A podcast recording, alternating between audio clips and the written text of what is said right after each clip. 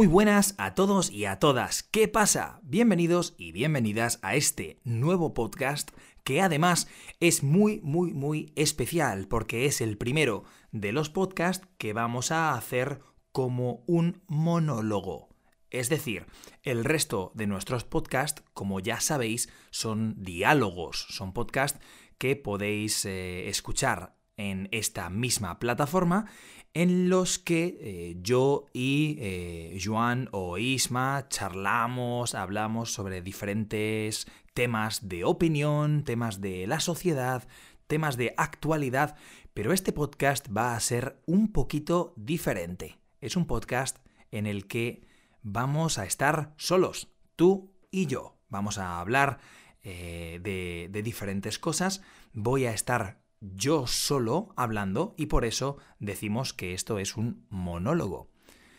Una vez que, que, ya os he introducido, os he presentado este nuevo formato en el, que, en el que voy a hablar sobre diferentes temas solo, voy a presentarme para todos aquellos y aquellas que no me conocéis. Mi nombre es John. Como, como ya sabéis, eh, yo soy profesor de, de español no lo he sido toda la vida, he sido otro tipo de profesor antes, pero la verdad es que la enseñanza me gusta muchísimo.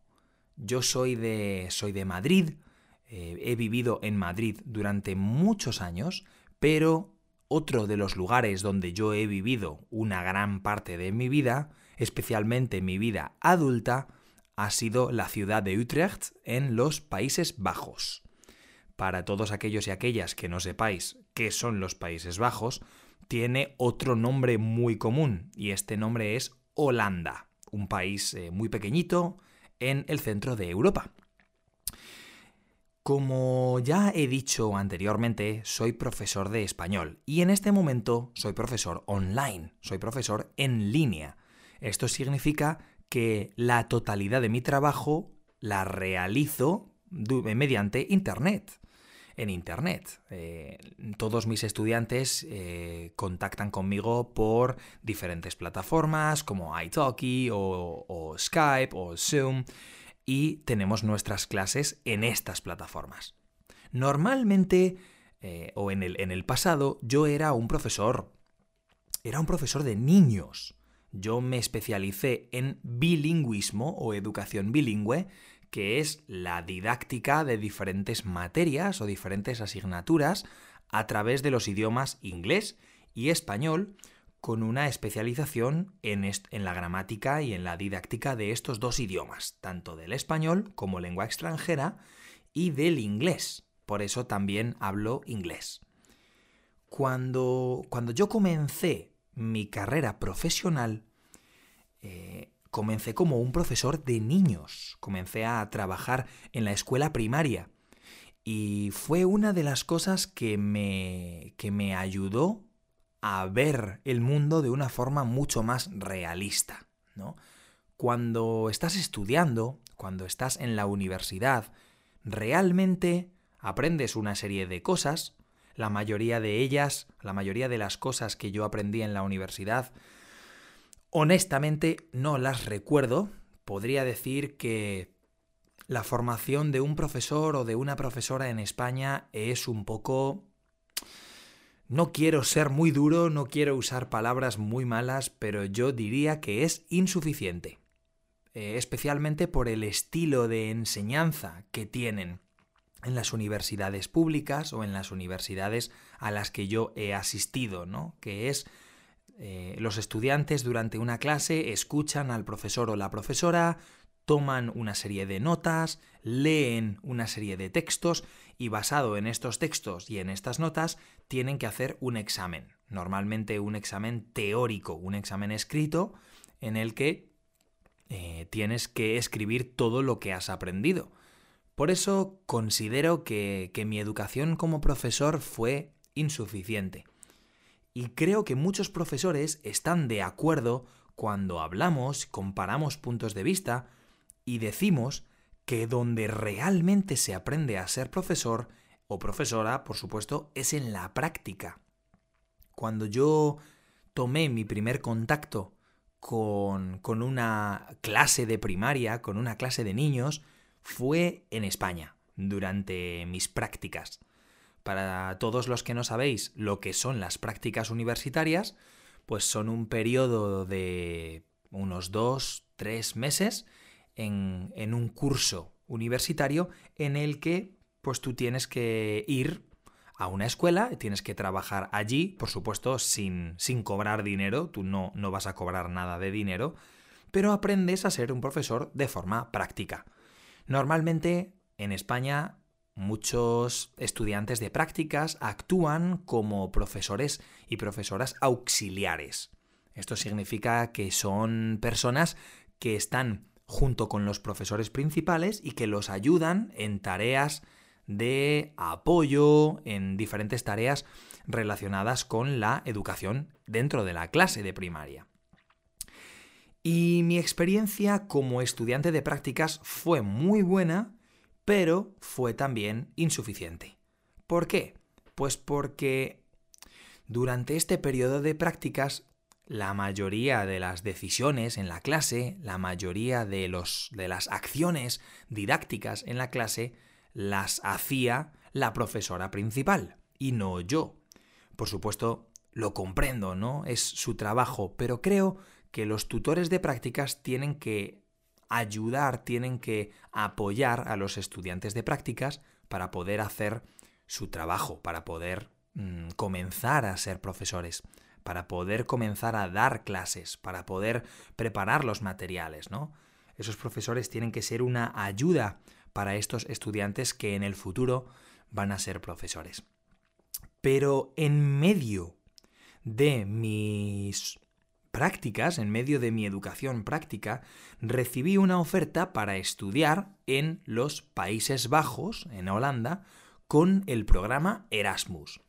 Para todos aquellos y aquellas que no sabéis qué es este programa Erasmus, es un programa de estudios, de intercambio de estudiantes, en el que personas de diferentes universidades acceden a otras universidades durante un pequeño tiempo, quizás un curso o seis meses, para ir a estudiar a otro país. Y esto es lo que yo decidí hacer yo decidí que probablemente mi educación iba a ser mucho más completa y mucho más rica, ¿no? Si yo tenía contactos con otra cultura de la enseñanza, ¿no? Otra, otra forma de, de comprender eh, el arte de enseñar, el arte de ser profesor, ¿no? Otra filosofía educativa. Así que fui a Holanda y allí comencé a ser un profesor en la escuela primaria. ¿Cómo? Bueno, yo eh, al principio no tenía trabajo, pero comencé a hacer un estudio de prácticas también, un programa de prácticas en una escuela primaria para la cual yo escribí un programa específico, yo escribí un programa didáctico para aprender inglés, para que los niños y las niñas pudieran aprender inglés. El caso es que a la escuela le funcionó muy bien este programa y quisieron mm, implementar, quisieron hacer este programa en otras escuelas también. Por eso, en el mismo año yo comencé a enseñar español en tres escuelas primarias de niños diferentes. Pero en ese punto, mi horario, mis horas de trabajo eran insuficientes. Yo no trabajaba durante un día completo, yo trabajaba en todas las escuelas durante medio día y tres días a la semana. Es decir, durante el lunes, martes y miércoles yo trabajaba desde las 8 hasta las hasta las 12. Esto es medio día en una escuela, no es un día completo. Y por eso tuve que buscar otro trabajo. Para mi sorpresa, encontré que en la ciudad de Utrecht, en los Países Bajos, había muchas, muchas opciones de escuelas de español. Y yo pensé, bueno, en este momento yo soy profesor de inglés, pero según mis estudios y según mi experiencia, yo también podía ser un profesor de español. Además, me gusta muchísimo mi lengua y me gusta mucho la gramática. Entonces, probablemente puedo comenzar a trabajar en una de estas escuelas de español. Probablemente si habéis escuchado el episodio de nuestro podcast llamado Vis a Vis número 2, en el que charlo, en el que hablo un poquito con Andrés Mena Calvo, que es el director de una escuela de español, ya habéis escuchado esta historia, si habéis escuchado este podcast. Eh, y resulta que yo un día cogí muchísimos currículum vitae, ¿no? muchísimos de mis eh, CVs en papel, me monté en mi bicicleta y me fui a la ciudad de Utrecht a buscar trabajo. Yo no iba a irme a casa sin un trabajo, sin un trabajo que me ayudase a llenar esas ocho horas mínimas que yo quería trabajar cada día. Y eso hice. Encontré una academia de español en Google Maps y fui directamente allí, hablé con el jefe y al día siguiente comencé a trabajar en esta escuela. Y aquí comienza mi viaje como profesor de español. Bueno, toda esta pequeña historia sirve para que vosotros y vosotras os hagáis una idea o tengáis una idea de mis orígenes como profesor de español. Antes de trabajar en esta escuela, yo no había sido un profesor de español de forma oficial. Simplemente había ayudado a, chicos y chicas jóvenes pues a estudiar el español eh, en el instituto, a estudiar la lengua castellana, la literatura y la gramática. También había trabajado como voluntario con algunos refugiados que vivían en España y que querían aprender español, pero nunca había sido un profesor oficial, hasta este mismo momento. Vamos, que es el nombre de, mi, de la Academia de Español, se llama Vamos, me enseñó muchas cosas, me enseñó una nueva manera de enseñar a, las personas, una manera mucho más Mm, mucho más mm, práctica, mucho más activa, en la que los estudiantes podían participar mucho, ya que los grupos de personas eran muy pequeños y también eh, que teníamos una serie de juegos, actividades eh, y cosas que los estudiantes podían usar de forma activa en la clase y a mí me encantaba. Entonces, Probablemente tú te estás preguntando, John, ¿cómo es posible que esto te guste tanto, pero que al mismo tiempo acabes siendo un profesor en línea, un profesor online? ¿Cómo es posible? Bueno, eh, voy a hablarte de este pequeño periodo, de esta pequeña transición, y todo comienza con la conocida mundialmente como pandemia del coronavirus.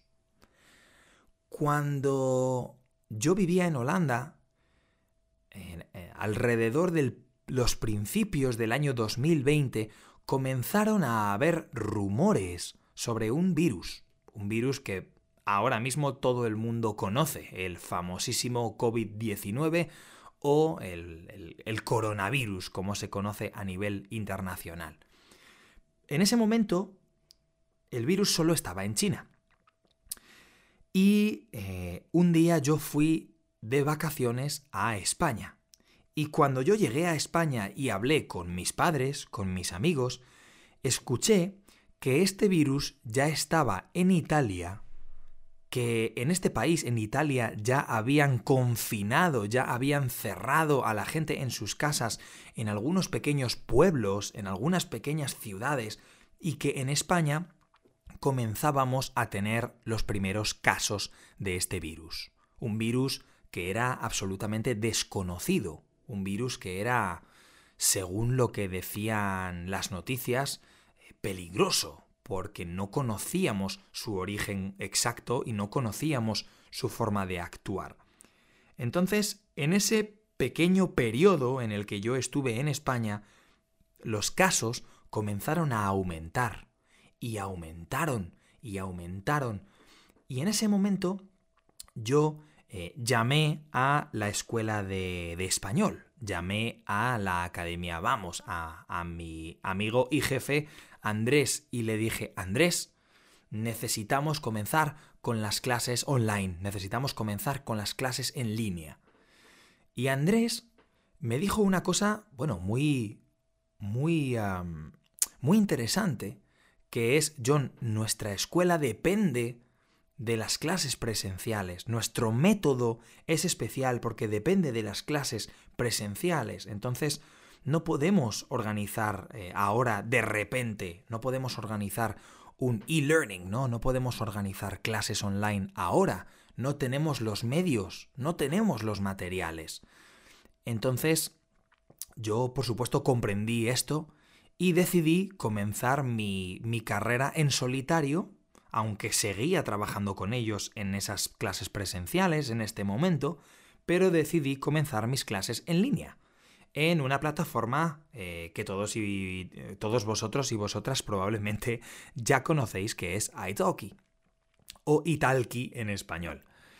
Em, comencé a tener mis primeros estudiantes en pocos días, unas clases de prueba, unas conversaciones, y me gustó muchísimo me gustó muchísimo porque podía conectar con personas de diferentes países, hablar de las diferentes noticias, de los eventos que estaban ocurriendo en el mundo, comparar puntos de vista con personas muy, muy, muy diferentes y de diferentes culturas. Para mí esto fue un absoluto regalo, fue un absoluto privilegio.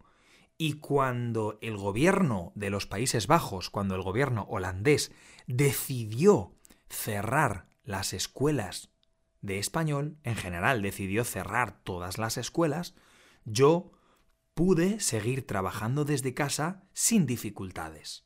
Yo tenía muchos estudiantes que habían perdido sus cursos de español porque su gobierno local había cerrado las escuelas y en ese momento mucha gente comenzaba a tener contacto con el mundo en línea, con el mundo online y definitivamente con las clases en línea. A partir de ese momento comencé a ver para mí un futuro muy diferente, un futuro como yo no había imaginado nunca, una oportunidad de trabajar desde mi casa, de trabajar eh, cerca de mi cocina, cerca de mi baño, cerca de, de, mi familia, ¿no? Y, poder ofrecer a, a, los estudiantes pues una educación remota y de calidad. Entonces en ese momento comencé a escribir mis libros, unos libros de gramática, desarrollar mis materiales y por supuesto pues crear una serie de recursos educativos, unos juegos, eh, unos materiales para que los estudiantes pudieran tener mucho más fácil el acceso a eh, la educación en línea, la educación online. Y tengo que decir que algunos de mis primeros estudiantes, algunos de esos primeros estudiantes que contactaron conmigo para dar clases online por primera vez, hoy en día muchos de ellos y de ellas continúan estudiando español conmigo. Y es por eso que me gusta muchísimo porque desarrollas una relación profesional, por supuesto, pero también personal, con personas, como he dicho, pues de países y contextos muy diferentes, de opiniones muy diferentes, pero que eh, estamos unidos pues por la lengua española y creo que esto es algo muy bueno. Además, Creo que la educación online ha revolucionado el mundo educativo porque un estudiante que decide tener clases en línea decide por conveniencia, decide por pragmatismo. Es decir, mm, necesito estudiar español. Quizás yo no tengo el tiempo de tomar mi coche o mi bicicleta o caminar hasta la escuela de español y tengo que, obviamente, preparar los materiales, vestirme, ir a la escuela de español.